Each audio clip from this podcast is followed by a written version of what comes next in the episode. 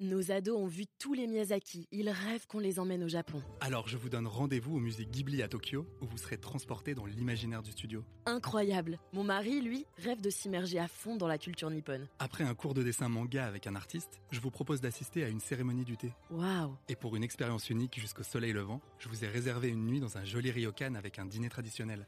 Je nous y vois déjà. Avec Marco Vasco, ne rêvez plus, vivez votre voyage l'esprit libre. Au rendez-vous sur marcovasco.fr pour imaginer votre prochain voyage sur. Dire je veux ou je ne veux pas, ne pas faire ce que les autres attendent de nous, se sentir libre d'être une femme, d'affirmer sa singularité, de prendre le pouvoir sur sa vie. Ces phrases, je les écris très souvent dans Madame Figaro. Aujourd'hui, j'aimerais vous en faire capter l'énergie vitale, intime, organique. Oui, je le sais bien, sur le papier, ça a l'air simple.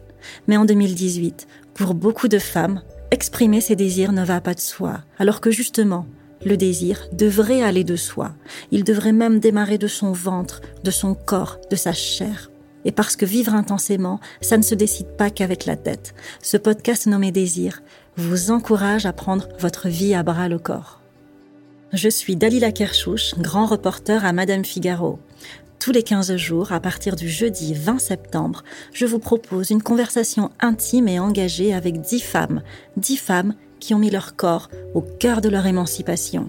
Elles nous parlent avec une grande liberté du désir de vivre, de danser, de nager, de manger, d'aimer, de jouir, de s'affirmer, de s'épanouir aussi bien dans son travail que dans sa vie personnelle. Comment faire sa révolution du désir? Qu'est-ce qui l'entrave? Qu'est-ce qui le libère? Comment gagner en empowerment et donner enfin corps au féminisme? Ce podcast vous aidera, je l'espère, à écouter vos propres désirs.